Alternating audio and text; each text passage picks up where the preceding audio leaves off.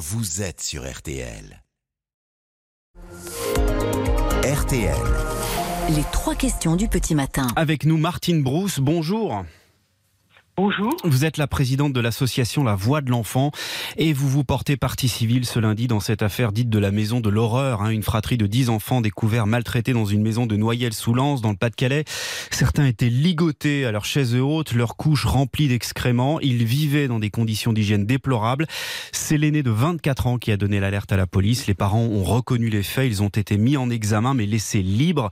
Les enfants, eux, ont été placés. Euh, Martine Brousse, comment est-ce possible que personne n'est rien vu durant toutes ces années c'est vraiment la question. Voilà plus de 40 euh, ans qu'existe la voix de l'enfant, 30 ans que nous sommes partis civils. Certes, nous avons eu des affaires euh, épouvantables d'enfants, mais 10 enfants pendant 24 ans, parce que le fils est né à 24 ans. Hmm. C'est-à-dire que pendant 24 ans, nous allons entendre dire pendant sans doute des jours, des semaines, des mois que ah ben non on savait pas, ah ben que non on savait si, ah ben que non on savait pas, on voulait pas parler, mais c'est inacceptable. Je crois que il faut aujourd'hui que et grâce à vous hein, les médias, l'opinion publique se rende compte que euh, il en va de la vie d'enfants. On a dix enfants aujourd'hui, des grands et des petits jusqu'à deux ans, si les informations que nous avons sont bonnes, qui sont traumatisés, qui vont avoir des troubles du comportement, qui vont, on ne connaît pas, il va falloir évaluer leur état physique, leur état psychologique, hein, et, quelle, quelle horreur pendant 24 ans, il y avait des familles, il y avait, il y avait, il y a des médecins, il y a l'école, il y a... Oui, parce euh, que les enfants sont scolarisés. Euh, oui, et d'après un témoignage que, que j'ai entendu, il y a une maman qui dit que son enfant jouait avec une, une, un des enfants qui était mal habillé, sale, etc. Donc, hmm. euh, est-ce que l'école a signalé? Si elle a signalé à qui? Pourquoi ça n'a pas suivi? C'est-à-dire qu'on va encore tout démonter. Vous souvenez-vous de, de cette affaire, la petite Marina Hein, il, y a, plusieurs années, tout le monde avait dit plus jamais ça, et on s'aperçoit aujourd'hui que ben, plus jamais ça, c'est hmm. encore ici, en France, dans notre pays et 10 enfants. Enfin, c'est le, c'est le nombre qui, est absolument. Enfin, il y en a deux ou qu'il y en ait 10, il faudrait réagir de la même façon. Mais c'est surtout comment cette famille a pu passer sous les radars de la protection de l'enfance. Et je précise aussi que les parents étaient suivis par les euh, services sociaux. Donc des enfants scolarisés et des parents suivis par les services sociaux. Effectivement, ça étonne. Que les parents aient été laissés libres, est-ce que ça vous choque, Martine Brousse?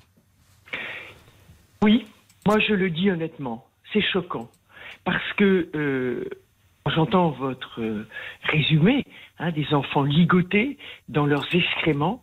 Est-ce que si ça avait été une ou un jeune adulte qu'on avait trouvé ligoté hein, et qu'on ait arrêté la, personne qui ligotait, on l'aurait laissé en liberté? Non.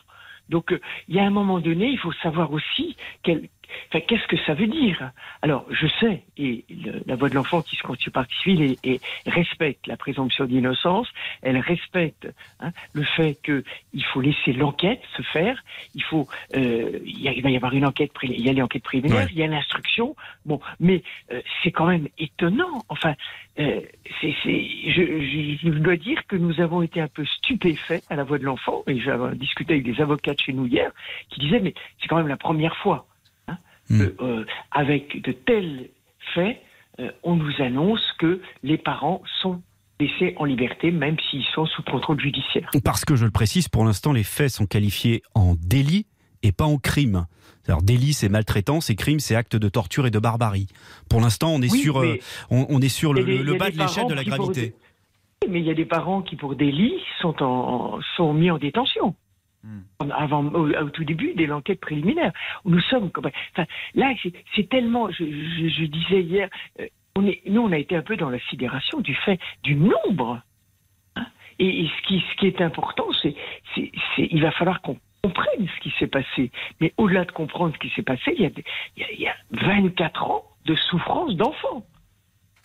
Alors 24 ans de souffrance d'enfant, c'est bon, on reste, on, laisse en liberté. Je crois qu'il faut, il y, a à marquer aussi que que les faits sur des enfants ne peuvent pas être moindres que des faits sur des adultes. Vous, je pense que Vous l'avez rappelé, Martine Brousse, on, on, on, rappelle la présomption d'innocence et on rappelle que l'enquête euh, en est euh, juste euh, au début, hein, au stade de l'enquête préliminaire. Comment euh, prouver qu'il y a eu maltraitance? Comment est-ce qu'on prouve ça? Alors là, c'est très important. Hein. C'est la parole des enfants. Hein, la parole. Et là, il y a des grands. Hein. L'aîné qui a parlé, là, il y a 24, 24 ans. ans. Je pense qu'il va dire des choses, euh, les frères et sœurs euh, qui, qui suivent aussi, hein, parce que une fois qu'il y en a un qui parle, c'est un peu comme un écheveau qu'on va tirer. Hein. La langue va se, la parole va se délier et, et ils vont pouvoir parler. Et nous, ce qu'on demande à la voix de l'enfant, car ça fait plus de 20 ans qu'on a créé ces salles d'audition en pédiatrie. Il n'y en a pas dans cette région. Hein. Il y en a dans le Nord, il n'y en a pas dans le Pas-de-Calais. Mm. Hein. Nous demandons hein, qu'il y ait une salle d'audition et que ces enfants soient entendus. Ils sont pas, c'est pas un interrogatoire. Ils doivent être entendus, auditionnés par une équipe pluridisciplinaire de, de, de gendarmes formés, d'enquêteurs formés, pardon, ou policiers donc, Oui. avec des pédiatres, des, pé- euh, des psychologues qui soient pris en charge. Il faut du Hein, et c'est pas dans un commissariat de police ou une gendarmerie que ces enfants doivent être entendus. Et la voix de l'enfant réinsiste là-dessus.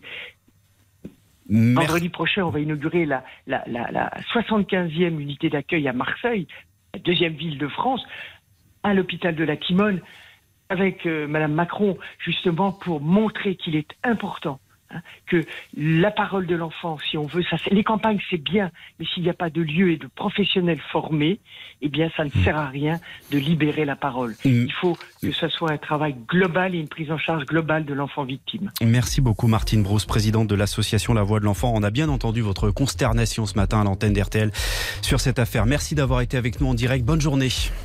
Retrouvez toute l'actualité en un clic sur rtl.fr.